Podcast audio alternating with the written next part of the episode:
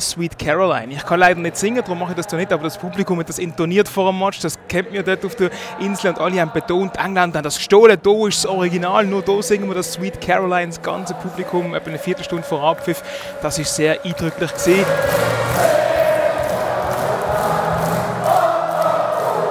Mit dem Rolf Ringer sich dann beim FC Aarau noch Tradition eingeschlichen gehabt, dass ich immer vor dem Match bin ich mit ihm noch, wo sich die Mannschaft schon eingespielt hat, bin ich mit ihm zusammen auf der Bank gesessen und dann hat er mir einen Witz erzählt.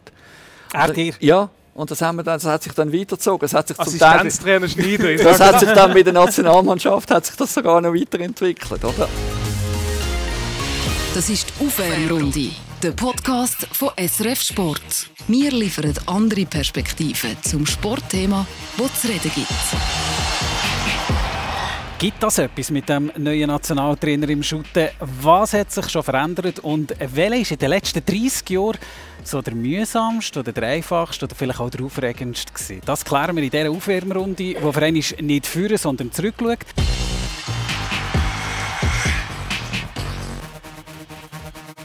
Mit zwei, die ganz nah an der Schweizer Nationalmannschaft dran sind, seit Jahren verfolgt, mit ihnen mitreist und jetzt gerade zurückkommt. Wir nehmen es auf, auf dem Flughafen in Zürich.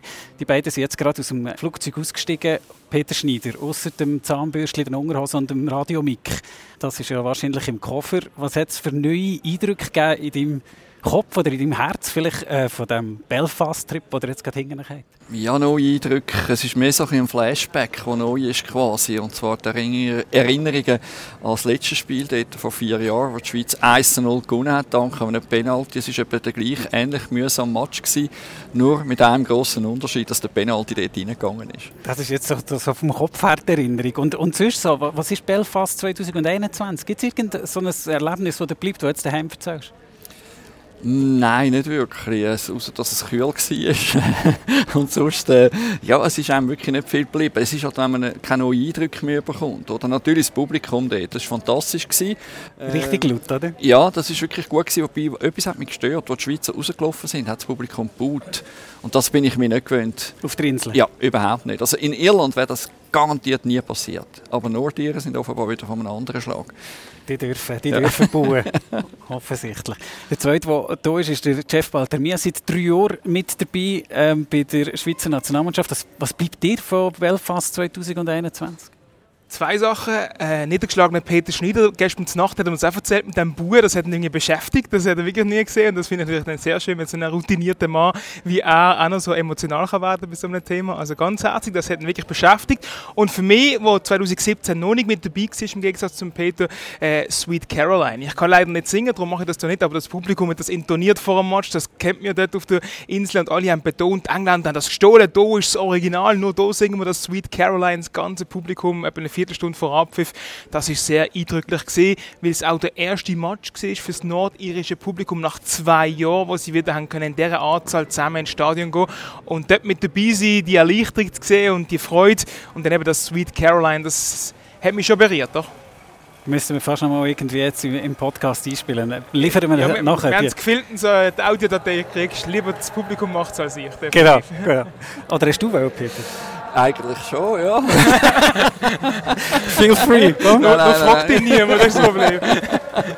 Peter hat viele andere Qualitäten.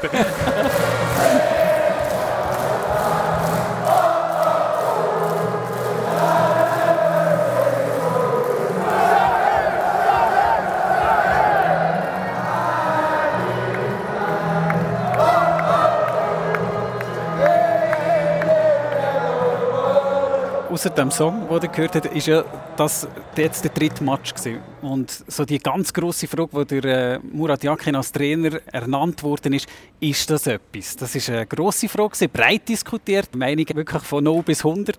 Jetzt haben wir drei Spiele gesehen. Was ist denn jetzt so, so das Gefühl? Wird das etwas mit dem Nationaltrainer Murat Yakin? Also mein Gefühl ist, wenn du ihn erlebst rund ums Team, ja, das kann auf jeden Fall etwas werden vom Typ. Wenn du das Match anschaust, ähm, klar, ist man jetzt zwiegespalten, aber ich habe wirklich das Gefühl, das hat es momentan gerade das gestern noch relativ wenig mit Murat Yakin zu tun hatte, ist zumindest meine Ansicht rein, wenn man die Personalsituation anschaut. Und Peter hat vorhin mal das Wort Flashback gebraucht. Ich habe das auch gehabt, nicht mit 2017, sondern einfach mit vielen Matches, wo sie oft mir kann, offensiv etwas zu kreieren. Das war halt gestern einmal mehr der Fall gewesen. Ähm, und darum finde ich es jetzt noch schwierig, ihn anhand von dem Match zu bewerten. Äh, klar, man gesehen, dass er gegen Italien etwas wagt, ähm, unkonventionelle Entscheidungen trifft, hat er gestern auch gemacht, ist dort nicht aufgegangen. Ähm, das kennt man aber schon, aber ich eher von meinem Gefühl, wenn ich ihn wahrnehme rund ums Team, wie die Spieler auf ihn reagieren, ähm, habe ich das Gefühl, dass er da schon ein, ein gutes Umfeld schafft oder kann schaffen. Ich kann da nicht widersprechen. das ist das einzige Mal in diesem Podcast, glaube ich. Nein, es ist wirklich sehr gut zusammengefasst. Ich finde auch, es ist zu früh, um ein Fazit zu ziehen, weil einfach die Spieler nicht, also weil, weil es hat einfach Qualität gefehlt in dieser Mannschaft. Oder? Gegen Italien hat, kann man nicht sagen, das haben sie sehr gut gemacht, aber jetzt gegen Nordirland, ja, da, da hat man einfach gesehen, in der Offensive fehlt die Qualität. Oder? Also Gavranovic, ähm, Chaka... Embolo, äh, Shakiri, oder? Also das ist einfach, das kann, also das, eine kleine Schweiz kann sich das eigentlich sowieso nicht erlauben, aber das ist auch bei grossen Nationen so. Wenn so offensive Spieler fehlen, dann ist es schwierig. Und wenn jetzt die Ersten schon wieder kommen und sagen, ja, der Murat Yakin ist ein Defensivtrainer, weil er Verteidiger war und der Pekovic ist ein Offensivtrainer, dann ist das einfach ein Witz. Das können wir jetzt noch nicht beurteilen, sondern er hat gar nicht können offensiver spielen, weil ihm einfach die Leute gefehlt haben. Punkt. Und gleich ist es ja auffällig. Das, das, das äh, hat ihn ausgemacht, auch als Basel-Trainer. Oder? Ich meine, seine Mannschaften kassieren eigentlich nie Goal. Oder auch nicht viel. Das ist sicher eine Stärke von ihm und vielleicht auch das, was er in dieser kurzen Zeit jetzt können gerade in die Mannschaft reinbringen Aber man muss auch sehen, dass der Peter jetzt vorher auch gesagt hat, der erste Match, die erste ganz große Aufgabe ist Italien. Er hat nur an Italien gedacht und für diesen Match die absolut richtige Marschrichtung gefunden. Und nachher ja, nachher hat er einfach kaum ein Training gehabt und schon ist dann die Partie angestanden gegen Nordirland. Er hat auch gesagt, er hat offensiv gar nicht Zeit gehabt, um Input zu geben. Und ich glaube auch die Partie gegen Nordirland ist eine, wo du halt ein Stück weit auf die Individualität musst vertrauen von deinen Spielern, weil die stehen so gut, oder? Da kannst du noch so tolle Offensivkonzepte haben. Am Schluss brauchst du vielleicht mal einen Geniestreich oder Mut und ein bisschen Glück, dass du irgendwann mal die, die Mauer durchbrichst. Oder ein Penalty im besten Fall. Aber das ist jetzt auch nicht aufgegangen. Darum, ja, er hat sicher jetzt eher äh, der Mannschaft ein defensives Konzept äh, verpasst. Das passt zu ihm, aber das hat halt einfach auch zu dieser grossen Aufgabe Italien passt. Ja, man muss ja sagen, eben die Offensivspieler, Spieler, die fehlen. Gestern hat ja auch einer gespielt, der eigentlich auch gefehlt hat. Also Haris Seferovic war eigentlich ein Ausfall gewesen, oder, zum zweiten Mal. Aber man muss ihm das noch nicht einmal man kann, böse nicht, also natürlich kann er mehr, oder? aber er hat einfach auch noch zu wenig Spiele dabei gehabt. Bei Benfica praktisch nie gespielt gehabt und hat jetzt da gegen Italien äh, die Lungen aus dem weiß nicht wo rausgerannt. Lieb. Und, aus dem Lieb, ja, ja. zum Beispiel. Und, und, und jetzt eigentlich auch wieder, und er war sehr isoliert. Gewesen. Äh, was mir auch aufgefallen ist, er hat, hat oft so eine Chefrolle übernommen. Einmal, der Zakaria musste gepflegt werden, ist er sofort raus zum Murat Yakin, Haris Seferovic, hat mit ihm diskutiert, ist nachher wieder ins Spielfeld rein und hat Anweisungen gegeben an seine Kollegen. Er war auch unzufrieden, gewesen, dass er so wenig Bälle bekommt, dass vorne einfach nicht stimmt. Oder? Aber es ist ja so, schon ein Hinweis, ein Hinweis darauf, dass sich in dieser Mannschaft auch Zeug verändert. Mit dem neuen Trainer Murat Jakin, eben der Haris Seferovic, der vielleicht plötzlich jetzt viel wichtiger wird.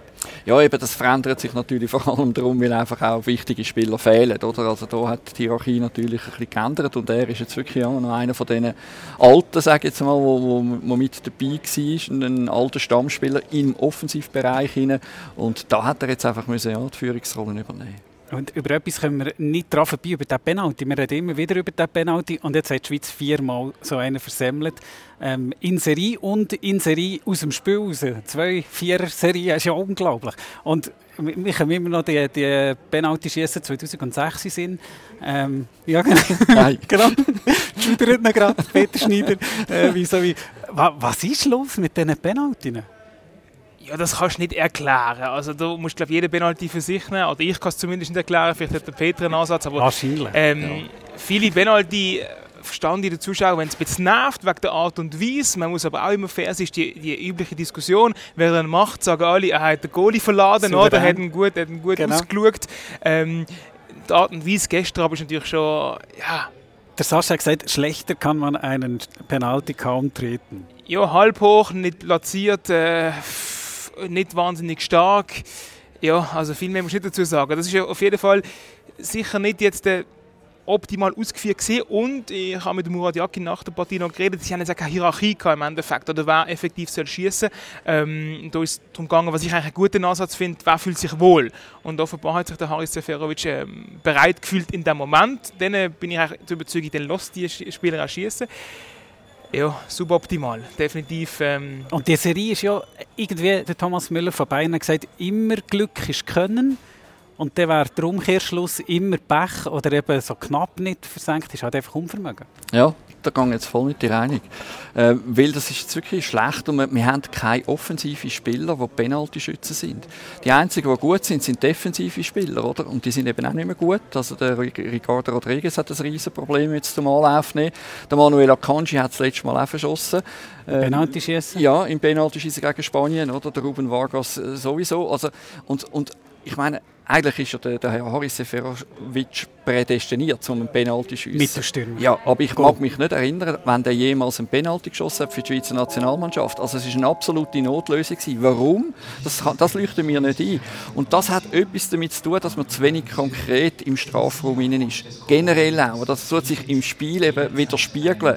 Wenn man schon vor einem 11-Meter-Punkt zu wenig konkret ist, wie soll man dann sonst konkret sein? Oder? Dass man richtig in die Abschlüsse hineingeht, dass man die sucht, dass man aufs Goal schießt, mit einer Überzeugung auch. Und das fehlt dann halt im Penalty-Schiessen auch. Das zieht sich einfach so durch. Und das ist schade, an dem müssen sie extrem schaffen, oder? Und ich sehe im Moment niemand da hinten nachdrängt, oder? Wo da könnte kommen. Im Prinzip müsste es jetzt auch Mittelfeldspieler geben, die das übernehmen. Also ein Gani Chaka zum Beispiel, der gerade sagt, ich mache es. Aber er macht seit dem verschossenen Penalty, macht, äh, wo er bei der EM war, macht er auch nichts mehr, oder? Also das ist, ja das ist wirklich ein Problem und man muss daran arbeiten. Ich finde, die Schweiz hat ein Penalty-Problem. Und es haben ganz viele eben schon verschossen. Ja. Und ganz wichtige schon verschossen. Und darum Gut, die letzten drei sind alle Ricardo Rodriguez gesehen, oder? Ähm, aus dem Spiel, ja. Dem Spiel. ja aber nachher noch zusätzlich, zusätzlich noch Vargas verschossen, der entscheidend, oder? Ähm, nachher Akanji verschossen, der Granit Xhaka hat EM verschossen. Es, das treibt man schon so weit, oder? Ja, das die Frage, man zu viel interpretiert, aber trotzdem geht es natürlich in dem Moment auch um, um Verantwortung übernehmen, etwas, was der Murat Yakin im Spiel auch extrem verlangt hat, was Gäste auch noch mehr gebraucht hätte, gerade in der Offensive, dass jemand mal sagt, ich, ich mache jetzt mal mein Ego-Ding und, und das mit Überzeugung, ähm, das kann man schon so interpretieren. Ich finde aber gerade Gäste, von denen auf dem Platz sind, ist eigentlich, wie der Peter sagt, der Haris Seferovic der absolut richtige Penalty-Schütze gesehen. Ich meine, die Stürmer Nummer 1 müsste eigentlich dann in der Lage sein, ähm, den Sieg heimzubringen. Oder? Im Endeffekt ja, liegt es für eher an dem, dass, dass, dass ihm das jetzt gestern nicht gelungen ist und das nicht seine Stärke ist, effektiv, ähm, die Abschlussstärke in jeder Partie. Aber dass er dort antritt und die Verantwortung übernimmt, äh, ja, entbehrt nicht einer gewissen Logik. Und jeder, der selber Penalty geschossen hat, weiß, wie klein das, das Goal plötzlich wird und wie groß das der Goalie plötzlich wird. Das, das, ist ja, das ist ja nachher schon etwas, was passiert im, im Kopf. Spannend. Ähm, gehen wir mal weg von gestern, gehen wir zu den, zu den zehn Tagen, wo jetzt die, die Nationalmannschaft zusammen ist. Das waren die ersten Tage, wo der äh, Murat Yakin nicht nur die Mannschaft hatte, sondern auch euch rund um sich herum, äh, Medien um sich herum hatte. Für euch zum Arbeiten hat es von außen ganz anders ausgesehen. Ist es auch so gesehen? Hat es sich anders angefühlt? Ja, man muss jetzt ein bisschen aufpassen, oder, was, was man sagt, weil man nicht zu fest vergleichen mit dem Vladimir Petkovic und nicht zu fest über ihn herziehen. Äh, weil unter ihm war es wirklich schwierig gewesen, zum Schaffen für uns Medienleute. Oder? Und der Murat Yakin ist völlig locker drauf. Man kennt das von ihm, er hat gerne die Hände im Hosensack und man hat das Gefühl, außerdurch bricht die Welt zusammen und er steht immer noch dort, völlig gelassen. Oder? Und das ist jetzt auch wieder so gewesen, oder? Das kann sich bei Muri schon auch ändern. Ich kenne auch einen anderen Muri. Aber jetzt in dieser Phase rein, ja, er ist völlig offen, kommuniziert viel offener, kommuniziert viel besser, als es der Vladimir Pekovic je gemacht hat in all diesen sieben Jahren. Also das ist schon ein riesen Fortschritt. Und was ist jetzt der grosse Unterschied? Die, die Lockerheit? Oder was, wenn du sagst, er kommuniziert besser, an was machst du das fest? Ja, indem er besser mit uns redet. Er, er äh, spricht uns an, er redet uns mit dem Namen an und, und alles zusammen. Also das sind einfach so kleine Details. Oder? Man hat das Gefühl, man wird das Gegenüber ernst genommen bei ihm. Oder? Und das, ist, äh, das macht schon viel Entscheidendes aus. Und, und eben er hat äh, eine gewisse äh, Lockerheit. Natürlich ist er zwischen auch angespannt, das ist schon klar. Aber man hat das Gefühl, er ist nicht so äh, hat nicht so Angst um irgendetwas, wo man vorher immer so ein Gefühl hatte, um das ganze Team herum ist immer irgendwie wie eine Angst gewesen. Ich habe das auch von, von einzelnen Mitgliedern gehört aus dem Staff heraus, die gesagt haben, hey, es ist alles zusammen viel entspannter. Ich kann jetzt wieder fragen und muss mir nicht überlegen, kann ich das fragen, wann soll ich das fragen, oh, wie reagiert er recht? Und das ist halt schon sehr speziell und ich glaube, eben in einem ganzen Umfeld ist es lockerer geworden. Ich empfinde einfach irgendwie als es hat wieder mehr Luft. Alle können wieder besser schnaufen drumherum. Ich glaube wirklich, vieles, was halt, aber das ist ja klar, in sieben Jahren, da, da verhärtet sich, da verkrustet gewisse Sachen und das hast du einfach gespürt. Ich bin ja deutlich später zur Nationalmannschaft gekommen, auch zu der Ära Petkovic, habe die letzten drei Jahre erlebt. Und dort, wenn du von außen ankommst, merkst du, dass oft überall ist ein bisschen verbrannte Erde, überall sind Beziehungen, die ein gewisses Rucksäckchen mit sich tragen und das macht es halt nicht wahnsinnig angenehm. Und jetzt kommt der Murat Yakin und das ist einfach mal alles aufgebrochen dann alle mal, ist es aber auch immer, wenn ein neuer Trainer kommt, ist das glaube ich in allen Clubs so, alle schnaufen mal durch und er ist halt der Typ, was mir ein bisschen beeindruckt hat, jetzt verglichen mit dem Vladimir Petkovic, jeder Praktikant vom Lokalradio redet ihn mit Muri an. Oder? Das ist ihm völlig gleich. Oder? Er ist da, da sehr unprätentiös unterwegs und er fühlt sich da nicht beleidigt. Oder? Er muss da nicht irgendwie den Chef markieren. Er ist auf der Muri für alle. Oder wenn er kommt aufs Trainingsgelände Basel, dann als Erster zeigt er den Leuten, die dort sind, der Journalist, hey, seht ihr das Hochhaus dort hinten? Da bin ich als Kind aufgewachsen, mega toll, in diesem Stock. Noch ein paar Kilometer weiter. Kannst du es fotografieren? Kannst du es fotografieren, bitte? Nicht, das ist mein anderer Hoch. Er ist so entspannt. Oder? Und das ist beim Vladimir Petkovic nie erlebt. Natürlich die, für die Nahbarkeit, vielleicht auch noch ein passendes Wort. Das ist noch spannend, weil am Vladimir Petkovic haben eigentlich auch Alf Lado gesagt. Für aber, mich ist immer der Herr Petkovic. Ja, klar, aber, aber wenn er gekommen ist oder so bei der Begrüßung, dann habe ich ihm... Ich kann, ich kann das irgendwie auch nicht... Ich finde das nicht so einen schönen Namen, Vlado, ehrlich gesagt. Also, ich finde Vladimir viel schöner, es ist irgendwie angenehmer.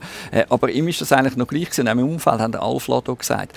Aber er ist eben genau nicht so nahbar gewesen, wie das der Murat Yakin war. Oder? Also, und das ist das, ist das äh, Spezielle gewesen, ja was man auch an Medienkonferenzen gehört zwischen ihnen, wenn man äh, zulässt. Ähm, es ist darum gegangen, um seine Erfahrungen in Nordirland und er hat äh, keine guten Erinnerungen, also nein, er hat eigentlich gar keine. Hat er nachher gesagt, als er darauf angesprochen wurde, wir lassen schnell rein. Ich kann mich echt äh, nicht mehr daran erinnern. Ich weiß es wirklich nicht mehr. Einmal 1 zu 0 verloren und einmal 0 zu 0. Und beim 0 zu 0 zur Pause ausgewechselt dann war es wahrscheinlich äh, richtig, dass ich mich nicht mehr daran erinnern kann. Aber es zeigt gerade, er lacht über sich selber, oder? Genau. Und er hat nicht Angst, dass etwas ihm kann irgendwie falsch ausgelegt werden kann. Ich habe das Gefühl, das ist beim Vladimir Petkovic mit der Zeit auch irgendwie der Fall gewesen. Jedes Wort ist noch stärker auf die Goldwaage gelegt worden. Ja, möglichst nichts sagen, dann kann es nicht schief gehen, weil es immer wieder mal eine Schlagzeile gibt, die nicht passt. Und der Murat Yakin überlegt sich da, also nein, nicht er überlegt sich nichts, aber er nimmt das mit einer gewissen Lockerheit und gibt sich so auf, natürlich authentischer und so kleine Perlen, die haben wir vor sieben Jahren lang nie gehabt. Oder wenn es ein Witz war, ist es noch schwer verständlich. Es hat sicher auch mit dem Spruch zusammen. Ich glaube, so fair muss man mhm. auch sein, dass halt der Vladimir Petkovic nicht in seinem Mutterspruch hat können sich ausdrücken Und das alles kommt ja, zusammen, dass das uns jetzt so extrem auffällt, weil halt der Unterschied zwischen Murat Yakin und dem Vladimir Petkovic in, in der Kommunikation gegen außen extrem ist. Das heisst auch für dich ist es einfach, weil wir, wir sind ja schon manchmal an Medienkonferenzen gehockt, auch äh, unter dem Ottmar Hitzfeld zum Beispiel, einander angeschaut und gefunden, ja, wenn wird es spannend, oder? Ist es spannender geworden? Nein, also es äh, gibt schon Sachen, die spannender ist und so, aber wenn er so die Analyse macht oder, oder irgendwie ins Fußballtechnisch hineingeht, dann äh, ja, kann, kann, er, kann, er, kann er auch ein bisschen langweilig werden in dem Sinne, wenn man das so will sagen. Und manchmal habe ich auch das Gefühl, man stellt eine Frage und er antwortet gar nicht darauf, sondern sagt völlig etwas anderes, einfach in seinem, in seinem äh, Tunnelblick hinein, in seinem äh, Fußballer-Jargon hinein und hat irgendwie gar nicht recht zugelassen. Und bei Murat Yakin weiß ich nie, macht er es extra oder nicht. Hat er die Frage nicht verstanden? Oder hat er sie verstanden, aber er will einfach, nicht, will einfach die Frage nicht so beantworten, sondern geht dann gerade so über. Ich äh, tendiere aufs Zweite, dass er schlau genug ist und äh, ja, so das Ganze ein bisschen steuert. Ich habe das so erlebt, als er beim FC Basel Trainer war. Und nachher habe ich für einen Beitrag, ich hatte den Beitrag schon fix fertig im Kopf gehabt und auch schon geschrieben. Gehabt. Und nachher ähm, habe ich gewusst, das war einfach ein Statement von, von Murat Yakin zu diesem Thema. Und dann habe ich ihm die Frage gestellt und dann ist irgend so eine Antwort gekommen. Nachher habe ich ihm das zweite Mal gestellt und dann ist wieder irgend so eine Antwort gekommen. Und nachher habe ich das dritte Mal genau die gleiche Frage gestellt. Und so der vom, vom äh, Basilisk neben hat mich so angeschaut und dachte, äh, was macht jetzt der jetzt dreimal die gleiche Frage? Und nachher habe ich meine Antwort endlich bekommen. Also ja. das, das, ist schon so, das ist schon so Muri auch, oder? Ja, absolut. Das, das ist typisch äh, Murat Yakin. Und da muss man halt auch ein lernen, mit dem umzugehen, oder? Aber was ich schon auch muss sagen, jetzt, äh, das, was der Chef vorher gesagt hat, oder? Also, wenn ein neuer Trainer kommt, am Anfang ist immer alles gut, mehr oder weniger, oder? Und, und das dürfen wir vielleicht, ist vielleicht nicht ganz fair, wenn wir das jetzt vergleichen mit dem Vladimir Petkovic, wo, wo, wo, wo dann schon in einer anderen Rolle war und am Schluss und alles, eben auch, was du gesagt hast, Chef, dass alles schon klein gefahren war und so. Äh, und jetzt kommt der Murat Yakin neu und, und es ist alles locker und alles zusammen. Wir schauen dann, wie es dann in ein paar Monaten ist. Wir hoffen, es bleibt so locker, aber je nachdem, wenn die Resultate nicht mehr stimmen, kann es dann auch wieder anders sein. Aber ich glaube, was nicht wird ablegen kann ich mir vorstellen, der Umgang mit den Medien, der, je nachdem, wie die Berichterstattung ist, leidet er irgendwann immer mal. Aber dass er zum Beispiel kurz vor dem Match bei diesen Interviews, ähm, ja, wo relativ zeitnah sind an, an Abpfiff, eigentlich in der Phase, wo du schon im Tunnel bist, da verteilt er noch Autogramm mit den Fans, da macht er Selfies, oder? Wo eigentlich der, der, der, der Medienchef nebenan, du kennst sie, auf die Uhr schaut und sagt, bitte nicht zu lang, wir müssen noch in Garderobe, was weiß ich, vor dem Match alles erledigen. Und er geht da seelenruhig auch zwischen den Interviews den Fans und er rieft macht Sprüche. Und allein das, eben, das wird, wird er, glaube ich, behalten, das Gefühl, weil das, das hat er gern, er sucht den Kontakt mit den Leuten, das, die Unbeschwertheit, also war schön und kann ich mir vorstellen, wird auch behalten, was die Fans anbelangt. Was auch neu ist beim äh, Murat Yakin, äh, dass äh, es ist früher noch eine Tradition gewesen, dass Kommentatoren vom Fernsehen und jetzt auch vom Radio haben mit dem Trainer am Matchtag quasi haben können diskutieren und der hat dann so die Ideen vorgestellt, oder, wie man das macht. Wie er es macht, damit wir das ein bisschen besser begreifen und hat auch zum Teil die Mannschaftsaufstellung schon früher bekannt gegeben, haben wir natürlich alles für uns behalten. Oder?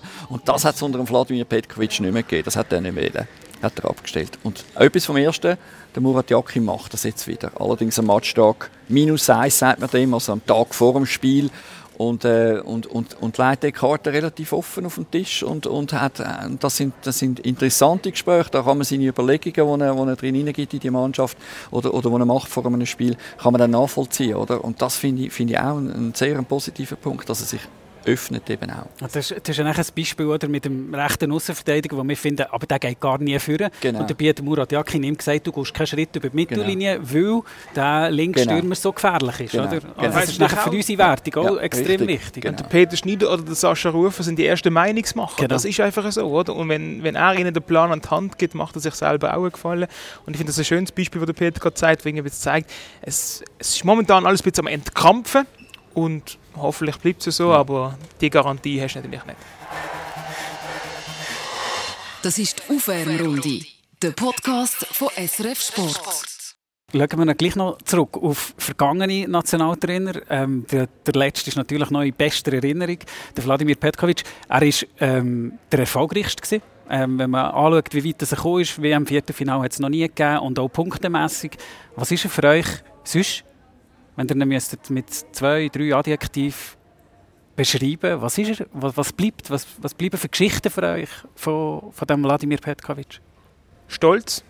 Ich habe ihn sehr stolz empfunden und auch jemand, der das Vertrauen dir musst erarbeiten wenn du viel mit ihm zusammen schaffst. Das war für mich sehr eindrücklich, wo jetzt eben ganz anders als der Peter äh, relativ frisch mit dabei ist. Und dann habe ich auch gemerkt, er beäugt die zuerst. Wir haben es nicht einfach miteinander. Und ich kann ihm sagen, ich habe wirklich drei Jahre gebraucht bis zu mit dem Turnier zum Sommer, bis wir eine gute Basis hatten. Und das ist halt entscheidend für meinen Job. Oder? Dass du, wenn es ihm schon stinkt, ins Interview zu kommen, dann kann das kein gutes Interview werden. Und das ist für mich schon eindrücklich, drei Jahre Aufbauarbeit. Jetzt, wo wir es hatten, miteinander ist gegangen. Oh, ja, danke vielmals. Ähm, aber das ist schon... Ähm, und wenn du sagst aufbauen, was, was, was, machst, was machst du da ganz konkret? Ähm, ich habe das Gefühl, es traut mir am Anfang und er ist sicher auch jemand, der bei uns ist es ja so, dass ich so der, der, der Nationalmannschaftsreporter bin und der Nationalmannschaftsmoderator ist der Rainer Maria Salzgeber. Und ich glaube schon auch, dass meine mit dem Stolz und seinem Verständnis ist das so seine Bühne, was ich aber voll auch nachvollziehen kann. Dort, ähm, das ist seine Liga. Salzgeber, Huckel auch. Oder dort kannst du in Ruhe reden, bist im Studio, du kannst es analysieren. Und unten bei mir auf dem Feld, ähm, wo es hektisch ist drumherum, nur eine Kamera, nur der, der junge Schnösel da. Ähm, ich habe das Gefühl, das, das hat nicht so gern gehabt, oder? Oder, oder ist auch vielleicht Wertschätzung, er hat es vielleicht so empfunden. Ähm, das kann man jetzt richtig finden oder nicht, aber das sind Sachen, die bei mir eine Rolle gespielt haben. Und dann eben mit der Zeit hat er mich halt ein bisschen kennenlernen, auch mit Gesprächen, die wir geführt haben, abseits von der Kamera. Und das hat aber wirklich, ja, wirklich drei Jahre gebraucht. Ich meine, es ist immer gegangen, man die Interviews immer können feiern, aber damit du eine gewisse Lockerheit vielleicht mal reinbekommst, was bei ihm sicher nicht einfach ist, oder er sich ein bisschen zumindest öffnet, musst du ja trotzdem dem Gegenüber vertrauen. Und ja, das, äh, das ist ein Prozess gewesen. Und de, wenn ich jetzt das weiss, dann gehe ich ja ganz anders in ein Interview rein. Also, ich war bei Jürgen Klopp und ich habe noch nie so viel Herzklopfen gehabt wie vor einem Interview mit Jürgen Klopp, weil ich wusste, wenn ich dem eine blöde Frage stelle, dann sagt er mir, dass das eine saublöde Frage ist. Ähm, ist hoch amüsant gewesen, aber so der Pause am Anfang, beim jungen Schnösel, der jetzt der Nazi-Trainer vor sich hat. Ja, ganz, ganz am Anfang ist es natürlich hoch, aber eher wegen der frischen Aufgabe. Ich habe nicht Angst Angst gehabt in einem Moment, weil das war ja schön, eine emotionale Reaktion von ihm. Das ist ja das selten genug gewesen. Das hätte ich auch noch gern, so einen Jürgen Klopp-Moment hätte ich sehr gerne mit ihm. Aber du hast schon gemerkt, er achtet genau, wie du formulierst. Und ich habe immer das Gefühl, er interpretiert Fragen, meint das jetzt negativ, wird er mir irgendwie hinter das Licht führen oder wie steht er unserem Team gegenüber im Endeffekt. Das ist, ja, er sicher anders formuliert bei ihm, als jetzt beim Murat Yakin ähm, formulieren. Das, also weniger vorsichtig jetzt, oder? Ja, du hast, ja, vielleicht ein Direktor. Ja, ein Direktor. Und beim Vladimir Petkovic vielleicht ein äh, einleitender Satz mehr gewesen. Ja. Und bei dir? Du hast schon so viele Interviewgast gehabt, du hast schon so viele Nationalspieler, äh, Nationalspieler ja auch, und Nationaltrainer gehabt. Bei dir? Ich muss mir jetzt ich muss mir ein bisschen auf die Zunge beißen, muss ich sagen, weil äh, beim Vladimir Petkovic hat es einfach zwei Sachen, die nicht miteinander korrespondieren. Das ist auf der einen Seite die Werte, die er gegen außen vertritt und die Werte, die er selber lebt. Das korrespondiert bei ihm überhaupt nicht. Und ähm, ja, ich bin äh, sieben Jahre lang mit ihm geschafft und, und ich kann vielleicht den Abschied von uns, äh, wo ich dort noch nicht gewusst habe, dass es ein Abschied wird, äh, erzählen. Er weiß, wie ich ticke, er weiß, wie ich funktioniere. Das weiß ich aus, aus dem Verband heraus auch. Er weiß äh, von jedem Journalist, ist er für mich, ist er gegen mich und so weiter und so Das weiß er von jedem. Er weiß auch, was alle von schreiben. Genau, genau, genau, das weiß er. Und äh, ich bin immer einer gewesen, wo es um die Vertragsverlängerung gegangen ist, also die letzte, wo gesagt hat, ja, Vertrag verlängern mit dem Wladimir Petkovic, weil er hat Erfolg und noch wichtiger, das Team hat ihn weiter wählen. Die Führungsspieler haben sich öffentlich für ihn ausgesprochen. Das ist sehr seltsam. Ja. ja. das ist sehr seltsam, das macht man eigentlich nicht. Weil in der Regel sagt man, äh, ja, das ist nicht unsere Entscheidung, das mhm. müssen Bossen mhm. entscheiden, wir können da nichts machen, weil man sich nicht will irgendwie aus dem Fenster lehnen. Aber Jan Sommer und Kani Chaka, die haben sich klar für ihn ausgesprochen, oder? Und das, und das ist für mich klar gewesen, weitermachen mit ihm, oder? Und jetzt, eben, er weiß wie ich dicke und, und das letzte Interview, das wir gemacht haben, war in St. Petersburg gewesen, vor dem Spiel. Äh, und der Chef hat zu mir gesagt, er der Chef da Fragen am Anfang stellen und dann kann ich im Radio noch zwei, drei Fragen hinten anstellen, die er noch nicht getroffen hat. Das ist natürlich ganz selten der Fall. und dann hat er mir aber dort gesagt, der Chef, ich, ich muss das quasi ein, ein Live-Interview machen, quasi. Also ich muss ein Interview machen, wo man nachher ungeschnitten kann reingehen kann ich habe nur etwa zwei Minuten, zweieinhalb Minuten. Das ist ein relativ kurzes Interview. Mach du nachher unbedingt auch noch zwei, drei Fragen. Wir brauchen das nachher noch weiter. Erstens fürs Radio, zweitens fürs Online, fürs Fernsehen kann man es auch noch mal brauchen, oder? Äh, und dann haben wir das so gemacht, hat der Chef relativ kurzes Interview und dann bin ich gekommen und dann gesagt, äh, und jetzt auch noch eine Frage, oder? Und das war eingespielt gewesen, eigentlich sonst. Immer so gelaufen. Genau. Und dann sagt er, was? Läuft schon einen Schritt zurück? Muss ich Radio auch machen? Und dann habe ich gedacht, hey Mensch, wie lange sind wir jetzt zusammen miteinander? Wie lange äh, verstehen wir jetzt uns miteinander, dass du jetzt nach sieben Jahren sagst, muss ich Radio auch noch machen? Und dann hat dann der Medienchef von ihm gesagt, ja, eine Frage noch, oder? Und dann ist er nochmal angestanden. Und das ist einfach so ein Charakterzug, ähm, den er hat, wo, wo, wo eben nicht mit diesen Werten wo er, äh, wo, wo er vertritt, wo mit den Werten nicht übereinstimmt. Und das also Respekt zum Beispiel, genau. wo für ihn ganz zentral genau, ist. Genau, genau. das hat überhaupt nicht gestimmt. Oder? Und ja, das hört man jetzt auch aus dem, aus dem, aus dem Staff raus, wie er sich aus dieser Nationalmannschaft verabschiedet hat. Ich habe auch seinen Abgang habe ich wirklich ganz schlecht gefunden. Also, dass er einfach die Mannschaft in dem Moment im Stich lässt und das erste Angebot, das er überkommt aus der französischen Liga, einem Club äh, Bordeaux, also nein, es geht einfach nicht. Verstehe ich überhaupt nicht. Habe ich kein Verständnis, null Verständnis. Wenn es bei München gewesen wäre oder was auch immer, okay. Aber PSG Bordeaux, vielleicht auch. Okay, dann wäre ich auch noch einverstanden. Wenn schon Frankreich. genau, genau. Ah. Aber ja, er ist jetzt weg. Und Schwierig gewesen für dich zum Arbeiten auch mit ihm? Höre ich ja, da raus? ja, Also- das ist sehr schwierig gewesen, aber das, ja, das haben wir, das haben wir nicht so gehabt. Ich habe immer gesagt, das ist mir gleich. Solange die Nationalmannschaft Erfolg hat, solange er bei den Spielern ankommt, ist mir doch das gleich. Dann äh, können wir noch lange kehren miteinander. Ist doch besser, als wenn ich mit einem Trainer auf du auf du und in Arm in Arm hocke, aber verliert jeden Match. Bist du schon mal mit dem Arm in Arm und so gehabt? Das hat schon gegeben, ja. Okay. Ja, natürlich, mit dem Rolf Ringer zum Beispiel. Den habe ich äh, vom FC Aarau her noch kennt und so. Und wir, sind, wir haben ein ganz lockeres Verhältnis miteinander. Also es hat sich dann beim, beim FC Aarau noch Tradition eingeschlichen gehabt, dass ich immer vor dem Match äh, bin ich mit ihm noch, wo sich die Mannschaft schon eingespielt hat, bin ich mit ihm zusammen auf der Bank gesessen und dann hat er mir einen Witz erzählt.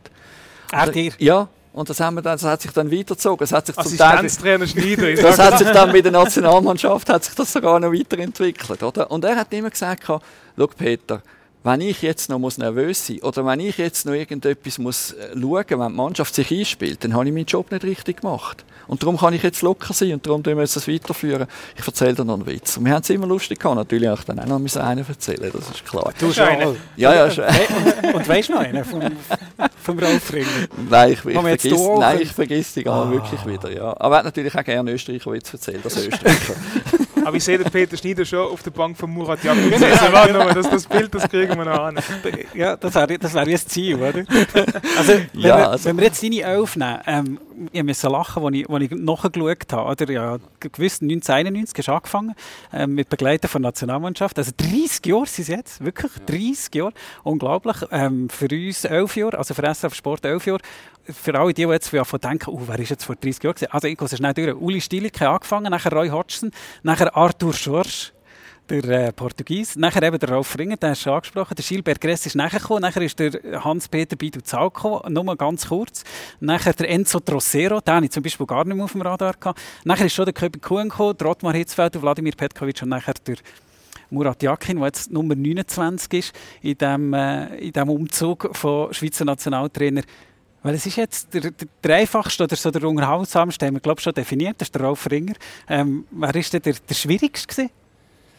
Der Wladimir Petkovic? Ja, der war sicher schwierig, gewesen, ja, aber, aber ein Enzo Trasero war auch sehr unnahbar. Gewesen. Ja, der ist mir eigentlich auch nicht angekommen. Und, und nein, also, und, äh, also das ist nicht nur schwierig, sondern nein, ich soll jetzt nicht das Schlimmste sagen, aber es ist einfach ein Missverständnis mit Arthur Schorsch. Und das ist etwas, was ich, ich heute noch schade finde, oder? dass man ihn angestellt hat für die Europameisterschaft in England. Ich glaube, der Roy Hodgson hätte das wollen machen, no? Intertrainer und die Schweizer Nazi dann an die EM führen. Inter wäre einverstanden gewesen, aber der Verband hat irgendwie gefunden, das geht nicht. Und das ist dann wirklich sehr, sehr ärgerlich gewesen, weil das ist wirklich das größte Missverständnis gewesen von allen Trainern, die ich jetzt miterlebt habe. Und das ist ja auch schwierig, oder? als Journalist nachher ähm, zu berichten und nachher noch einigermaßen so zu berichten, dass man fair bleibt. Ja, das ist wirklich ganz schwierig gewesen. Also das hat ja dann auch die Kampagne gegeben vom Blick, oder, mit der Schnauze und so und Blickzahlen sind auf und die haben Blick äh, verkauft wie warme Weckeli, oder? Und dann sind die anderen Medien gekommen, die so ein bisschen quasi den Gegenpol haben wollen übernehmen, ja, weil der Blick gegen ihn ist, müssen wir halt jetzt irgendwie für ihn sein. Aber wenn es wirklich richtig angeschaut hätte, hätte es auch müssen sagen, nein, sofort stoppen das Ganze, oder? Also eben, es hat ja angefangen mit dem Nicht-Aufgebot von Knupp und Sutter und ich weiss an dieser Medienkonferenz, wo das Aufgebot be bekannt gegeben worden ist für die Europameisterschaft in England, oder? Bin ich dort vorderst vorne gewesen und dann er auf Französisch geredet, obwohl er Deutsch studiert hat. Das war auch so etwas gewesen. Er hat gesagt, er hätte Germanistik studiert und er kenne Deutsch, aber er hat kein Wort Deutsch können. Äh, und und dann hat er auf Französisch gesagt, dass ihr zwei nicht mitnimmt. Dann dachte ich, Gott, jetzt muss ich glaube wirklich wieder mal mein Französisch auf, auffrischen, weil ich habe jetzt verstanden, dass er den Sutter und den Knupp nicht mitnimmt. Also irgendetwas stimmt nicht mehr mit mir, oder? Bis ich gemerkt habe, dass er das wirklich gesagt hat. Wir müssen alle Hörerinnen und Hörer sich vorstellen, wie so die gemeinsamen Nachtessen sind, wie wir unterwegs sind. genau so, oder? Also, ich, bin am Essen und der Peter Schneider erzählt mir von drei Dekaden Nationalmannschaft und ich suche einfach auf. Also, ich, das Privileg ist nicht nur die Mannschaftsbegleiter, sondern auch mit so einem jung gebliebenen Peter Schneider können zusammen unterwegs sein. Und ich nehme immer mehr ab, oder? Weil ich immer erzähle stattdessen. Absolut, ja. Ja, das kann ich mir Wenn ich vorstellen. runterschaue. Ja, genau. Diet Talking, oder wie auch immer das nennt. Versteht das auch gut. genau. Und nachher noch das Glas of Red Wine, oder? Ja, genau, Mal dazu gehört dann immer beim Peter Schneider. Genau, absolut. Das gehört definitiv dazu. und auch wählt immer aus. Aber ist ja richtig. Gut, jetzt haben wir den schwierigsten gehabt. Wir haben der, einfach, was war denn der unterhaltsamste? Ja, das ist noch schwierig zum, zum, äh, zum definieren, was, was, was heisst unterhaltsam und, und, und ja, es, es, hat einfach sehr unterschiedlich gesehen. Also Köbi Kuhn war auf seine Art und Weise auch unterhaltsam. Gewesen. Vor allem, vor allem, wenn er nicht Druck hatte. Genau, genau. Also irgendwie die Woche vorher oder, oder der Tag ja, nachher. Ja, da hat er einen unglaublichen Schalk gehabt auch. Ja. Also das ist Ja. wirklich, äh, das ist lässig mit ihm, oder? Aber er ist dann manchmal sehr kompliziert worden mit den Interviews und so. Äh, Wenn er mehr als einmal müssen schneiden ja, genau, genau. Man hätte dann auch gut können schneiden, aber es ist eine sehr aufwendige Arbeit gewesen. All die Aber- Äms. Genau. Aber der Köbi Kuhn ist natürlich eben, das ist, das ist auch ein bisschen wie der Murat Yakin, er ist sehr nahbar gewesen, oder? Und ist der Köbi gewesen, oder? Und das ist wirklich, er ist ganz toll gewesen. Ich habe ihn auch schon von früher kennengelernt und wir haben auch schon eine relativ gute Beziehung gehabt. Und das, das ist dann, ist dann lässig gewesen, oder? Also wirklich. Und beim Ottmar Hitzfeld ist es, ist es ein umgekehrt gewesen. Der ist am Anfang gekommen und, und ich habe ihn noch nicht kennengelernt. Äh, und, und er ist sehr auf Distanz gewesen. Und ich weiß, ich habe mich am Anfang sehr aufgeregt. Das war ein Länderspiel gewesen. Ich weiß nicht, ob es das erste war, aber ich glaube fast in Genf. Äh, und dann ist es eben noch üblich gewesen, Medienkonferenz und dann mache ich noch das Interview. Wir haben recht gehabt vom Radio, vom Schweizer Radio. Wir dürfen dann noch Interviews machen. Dann bin ich zu ihm an und hat er gesagt, nein, mache ich kein Interview. Und ich, ja, aber mal, mal nein, er hat jetzt alles gesagt an der Medienkonferenz. Und ich, ja, aber nein. Habe mich wirklich ein bisschen angefangen zu kochen und nachher bin ich weggegangen und dann sehe ich, dass da irgendeiner von der ARD kommt oder? und dann steht er dort an. Und dann habe ich gedacht, ja, aber nein, Ottmar Hitzfeld, was ist los? Du bist Schweizer Nationaltrainer, oder? Aber das hat sich nachher, wir haben uns angenähert, er hat dann auch gemerkt, wie ich arbeite, ich habe gemerkt, wie er arbeitet. Und das Ende ist dann bei ihm gerade umgekehrt gewesen, wie beim Vladimir Petkovic. Das ist das Spiel gewesen, äh, bei der WM in, äh, in Brasilien gegen Argentinien. Er No hat äh, seinen Bruder verloren im Vorfeld. rein. Er ist äh, wirklich also emotional total durch gewesen. und dann das Spiel in der Verlängerung gegen Argentinien verloren und am Schluss noch Pfostenschuss von der Schweizer vom Cemaili. Also es ist wirklich eine grausame. Niederlage gewesen. Es ist wirklich ganz grässlich gewesen. und eben der Obmann Hitzfeld noch so speziell dran und dann ist er gekommen und hat gesagt, er gibt nur am Schweizer Fernsehen ein Interview. Die ARD, ZDF, alle sind auch dort gestanden. Nein, nur am Schweizer Fernsehen und dann geht er wieder. Und das hat er so gemacht. Er ist rausgekommen, Schweizer Fernsehen, Tag wieder gegangen.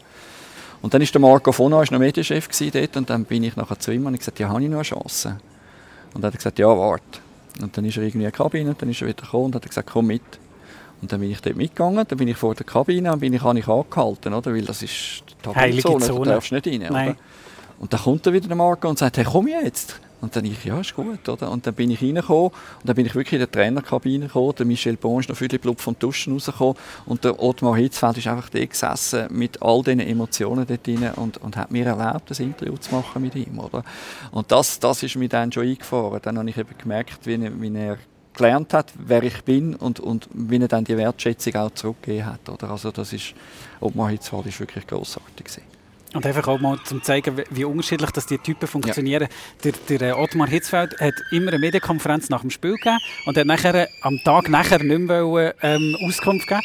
Wenn ihr jetzt gerade die Kinder gehört schreien, wir sind am Flughafen und zeichnen das auf, äh, direkt nachdem unsere Leute zurückgekommen sind. Darum gibt es manchmal auch solche lautere Kinder, die hier durchkommen. Ähm, der Ottmar Hitzfeld, der am Tag darauf keine Medienkonferenz noch wollte, weil er gesagt hat, ich habe alles schon gesagt. Und der Köbi Kuhn, der gesagt hat, ja, der hat jetzt nicht das Gefühl, dass ich euch schon den, ganzen Match analysieren kann. Sie sind unglaublich unterschiedlich. Ähm, auch im, im Vorbereiten. Du hast es vorher schon angesprochen, es ist anders, weder wenn ich, wenn ich mit dem Wladimir Petkovic ein Interview habe oder wenn ich eben jetzt mit dem Murat Yakin ein, ein Interview habe. Was ist das Ziel für dich ähm, in einem Interview? grundsätzlich sicher eine Atmosphäre zu schaffen, wo einfach möglichst viel oder überhaupt etwas kann entstehen im Endeffekt, oder? Das, ähm, ich glaube, das ist am wichtigsten, dass du deinem Interviewpartner in dieser kurzen Zeit irgendwie ja, das Gefühl gibst, da kann ich erzählen und in der Hoffnung, dass er natürlich auch etwas erzählt, oder? Und das ähm, musst glaube auf eine authentische Art und Weise machen. Es würde nicht zu mir passen, wenn ich ihm einfach etwas vor einen Latz knall, weil dann macht er dazu und dann habe ich, habe ich für meinen Geschmack das Ziel nicht erreicht beim Interview. Ähm, und darum einfach, glaube ja, möglichst offen sein. Also zum Beispiel ganz am Anfang, als ich frisch mit Interviews angefangen habe, habe ich das gemacht, was alle gemacht haben. Ich, egal, was gegenüber mir geantwortet hat, ich habe meine drei Folgefragen schon im Kopf gehabt. Und Genau. dann los ist halt nie zu, das ist der grösste Fehler. Und wenn du das häufiger machst, dann äh, es braucht ein bisschen Mut, aber inzwischen ist es ja mit täglich Brot, äh, dann, dann äh, ja, hast du vielleicht ein bisschen Einstieg im Kopf, aber dann los ist einfach zu und, und gehst auf das ein, was er gesagt hat. Oder? Und so entstehen in, in der Regel die, die besten Interviews und gerade so der Einstieg, ob der ein bisschen flapsig ist, kommt davon, ob es gegenüber ist, ist eher ein bisschen ernst, spielerisch, taktisch, kommt davon, was gegenüber ist, äh, machst du ein bisschen Spruch, kommt davon, was gegenüber ist. Aber immer mit dem Ziel, die richtige Atmosphäre zu schaffen für die betreffende Person. Und das machst du eben auch sehr spe äh, personenspezifisch. Ja, ich glaube, individuelle Interviews führen ist am wichtigsten. Also, das klingt bei weitem nicht immer und äh, ich bekomme auch oft genug irgendeine Phrasen als Antwort, das ist ja überhaupt nicht äh, auszuschließen. Aber es ist schon mein Ziel eigentlich, dass ein Interview, das ich jetzt mit dem Manuel Akanji führe, dass ich das nicht eins zu eins könnte jetzt auch mit dem Chetan Shakiri führen. Also das fände ich dann schlecht, wenn man sie einfach copy-pasten oder dann auch Word copy-pasten. Das ist schon bisschen mein Anspruch, den ich habe, dass ich dann ein Interview führe, das zu meinem Gegenüber passt. Das klingt nicht immer, aber das ist die Idee. Und es soll etwas können entstehen. Was denn? Ein kleiner Blick in das, was er wirklich denkt, in das, was er auch oder sie wirklich meint, ähm, ja, ins, ins Innere ist jetzt sehr pathetisch, aber ein kleiner Blick in, in die Gedankenwelt, oder? Weil es ist eine extrem künstliche Gesprächssituation, das können sich viele nicht vorstellen. Du hast eine riesige Pfunzel, eine riesige Lampe, die dir ins Gesicht scheint, du musst schauen, dass du nicht blinzelst, du hast eine ganz große Kamera vor dir, du hast mehr mit dem Mikrofon, du hast eine Tontechniker, einen Aufnahmeleiter, allenfalls der Peter Schnitt nebenan, also du bist umzingelt von Leuten und sollst dann authentisch und locker bleiben. Also mach das einmal, das ist nicht das Kaffeekränzchen, oder? Und in dieser künstlichen Gesprächssituation ein authentisches Gespräch anzubekommen oder ein möglichst authentisches Gespräch, das ist das Ziel. Und klingt es ihm eigentlich? Am Chef? Ja. Er muss immer noch eine Folgefrage stellen. Ja. Ich muss immer noch aufräumen, oder? ja, jetzt, Alles er wieder, sitzt- alles wieder zusammenbüschen. ja, oder? genau. Er sitzt mir jetzt ein bisschen näher, als dass ich da eine ehrliche Antwort geben Der ist recht stark, der Chef. Nein, ich finde, er macht das hervorragend. Ich finde, es ist auch äh, wichtig, dass man ein gewisses Vertrauen hat zu den Spielern, oder? Also, Natürlich hat der Chef zum Teil auch eine gewisse Nähe zu den Spielern, das ist völlig, völlig okay, oder? Äh, aber das tut einem nicht davon hindern, dass man auch kritische Fragen stellt. Und ich finde, das macht der Chef auch, ohne dass man den Spieler gerade beleidigt und sagt, was bist denn du für eine Flasche? Sondern es geht dann wirklich darum, dass man sagt, dass man sich auf die sportliche Leistung äh, bezieht und nicht auf seine Person bezieht. Oder? Und, und das, äh, finde ich, macht der Chef souverän. Ja. Und ich finde das extrem spannend, was der Peter sagt. Ähm, die Beziehung, die man irgendwann aufbaut mit einem Gesprächspartner, hilft insofern, die kommen und ob jetzt der Peter dort steht oder ich, sie wissen, was sie erwartet, ähm, sie wissen, was für ein Typ da gegenüber ist. Und Also sie wissen ganz genau, oder? Die wissen eure Köpfe und sie wissen auch, was sie die haben, mit die Spieler haben von jedem Journalist ein konkretes Bild. Genau. Wir müssen uns nicht vormachen. Wie wir von ihnen haben sie es von uns auch, das weiß ich aus dem Spielerkreis. Und wenn sie wenn du ein gutes Einvernehmen hast, oder sie wissen, du bist einer, der nicht Polemik sucht, oder? Und dann eben, wie gesagt, dann artikulierst du vielleicht auch, also ich bin sicher immer sehr anständig, aber dann kannst du auch etwas im Spiel ansprechen, was nicht gut war, oder? Und sie wissen, du willst jetzt nicht böse, sondern du willst einfach über diesen Punkt reden. Und wenn es um Sportliche geht, sind die meisten Spieler eigentlich bereit, ähm, darüber zu reden und zu sagen, ja, das sehe ich auch so. Ähm, und wenn sie noch das Gefühl haben, das Gegenüber ist nicht jemand, wo man jetzt einfach schlecht will, sondern einfach nur über Sportliche reden, äh, ja, dann, dann sind sie eher bereit, Auskunft zu geben im Endeffekt. Ja. Aber es gibt auch andere Stile. Es gibt auch solche, die einen Interviewstil pflegen, ähm, konfrontativer ist. Oder? Das kann auch ein Stilmittel sein. Ähm, ist für mich nicht das, wo am Schluss eben das Aufmachen ähm, nachher mit sich bringt. Aber ich glaube, darum ist es schön, dass wir Kontinuität haben, dass wir immer zusammen können mit der Nationalmannschaft sein dass einfach auch die Spieler, nicht nur wir kennen sie ein bisschen, kennen uns auch ein bisschen. Manchmal gibt es aber auch Konfrontation. Manchmal muss man es auch machen. Und ich finde das auch spannend. Also ich finde, ja, Dann ich falsch ausgedrückt. Natürlich darfst du konfrontieren, aber ich meine einfach nicht, ähm, wie du gesagt hast, ob du sagst, du, kann- genau, du kannst nach dem. Match sagen, hey, wirklich, jetzt haben viel zu wenig über die Zeiten gespielt, oder? Warum ist es nicht aufgegangen? Und du sagst, mein Gott, sind eure Flügel Katastrophe. Mhm. Das, das meine ich Genau. mit konfrontativ, Okay, ja, oder? ja. Ja, das, äh, das ist auch richtig. Das ist auch, äh, ich finde, das merkt man ja mit der Zeit, äh, wenn du wenn eine Mannschaft verloren hat oder, und da kommt ein Spieler und du machst ihm gerade noch einen Vorwurf, dann macht er zu und sagt, äh, aber wenn du dann noch sagst, ja, so schlecht ist jetzt das nicht gewesen, dann sagen die meistens, ja mal, wir haben einen totalen Kappis zusammengeschootet. Der Freddy? Hunkeler hat immer gesagt, man muss mit einem Lob einsteigen. Ja, ja. Auch nach einem 1-5. Habe ich vom System her verstanden, aber nicht, nicht Ist immer. nicht, nicht einfach zu Unsere- umsetzen. Unsere Ja. Halbzeit ist äh, durchfassen. Zusammen der mühsamste ähm, Trainer war der Arthur Schorsch. gewesen. Der einfachste oder der unterhaltsamste der Ralf Ringer. Und der aufregendste, den haben wir noch nicht gehabt, der aufregendste? Äh, der aufregendste, ja, schon der Roy. Roy. Ja, der Roy er da ja, der ist, äh, da hast du auch nie so recht gewusst, was, wo, woran das bist, aber äh, es war immer auch cool mit ihm. Also er hat immer auch für uns geschaut und so, da bin ich noch bei den Privatradios gewesen. Da ist mir nicht immer so einfach angekommen, aber er hat das relativ äh, ja, äh, locker gemacht. Es war ihm auch wichtig, dass er mit uns auch reden konnte. Und in den Interviews geht es darum, etwas rauszuholen, etwas Spezielles, etwas einen Moment schaffen im Endeffekt, äh, einen Blick rein. Es kann alles kann verschiedene Ziele haben. Ein Interview kann unterhaltsam sein und es ist ein Mehrwert. Ein Interview kann äh, äh, informativ sein, es ist ein, äh, ein Mehrwert. Oder, oder emotional kann es auch sein. Oder? Dann hast du vielleicht nicht die große Analyse, aber du spürst es gegenüber. Du spürst Jan Sommer, wenn er das Interview abbricht, in Tränen in den Augen nach dem Ausgang gespannt. Er hat ja nicht viel gesagt in dem Moment, oder? aber du hast ihn erlebt. Und, und das Interview kann auf mehrere Art und Weise gelungen sein im Endeffekt. Oder? Und eben, gewisse sind eher analytisch, ähm, gewisse berieren den Zuschauer, das sind vielleicht fast meine liebsten Interviews. Ähm, das kannst du nicht, nicht immer, du kannst nicht das Ziel am Anfang im Kopf haben, aber auch probieren, wenn sich etwas auftut, dann auf diesem Punkt zu bleiben und nicht das Gefühl haben, ein Interview kann komplett sein. Du kannst nicht immer alles ansprechen, sondern probier einfach etwas beim Interview rauszuholen und wenn es gelingt, ist es schön. Das ist die Firmenrunde gesehen. Zu den ersten drei Spielen der Schweizer Fußballnationalmannschaft unter Murat Yakin. In der Woche geht es hier wieder um Fußball, das mal um Schweizer Cup. Ein Traum für die kleinen Clubs und vor allem die, die gewinnen. Ein Albtraum für die Grossen, die irgendwo auf einem Acher, irgendjemand gegen einen Kleinen sich blamieren bis auf die Knochen. Die Faszination Cup in der Woche hier Thema. Bis dann, bleiben gesund. Aufwärmrunde. Moderation Reto Held. Projektverantwortung Jan Petzold.